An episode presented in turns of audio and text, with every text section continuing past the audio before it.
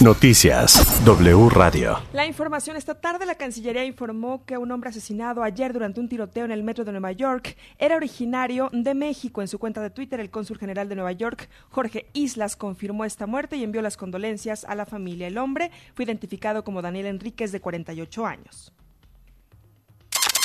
La jefa de gobierno de la Ciudad de México, Claudia Sheinbaum, dijo que seguirá yendo a los estados a promocionar a los candidatos de Morena. Se quejó de las amonestaciones por parte de las autoridades electorales que le han pedido bajar sus tweets por apoyar a candidatos de Morena como lo que hizo en Hidalgo con Julio Menchaca. Pidió al INE ser imparcial e insistió que ella continuará dando su apoyo pidiendo los permisos adecuados.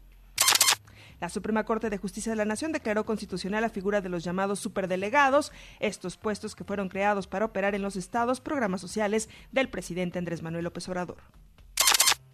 Tras una reunión, la Organización Mundial de la Salud dice que por el momento no hay evidencia de que el virus de viruela símica o viruela del mono haya mutado, mientras que el Centro Europeo de Control de Enfermedades, tras los reportes que tienen hasta este día, señalan que hay que estar pendientes porque la situación será complicada.